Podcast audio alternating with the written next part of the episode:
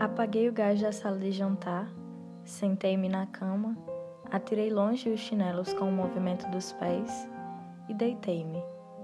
Era aquela Brett porque eu havia chorado.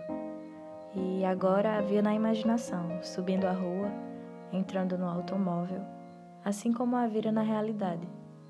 Naturalmente, não tardei a sentir-me de novo como se estivesse no inferno. Durante o dia, nada mais fácil do que mostrar que não se dá importância, mas à noite é diferente.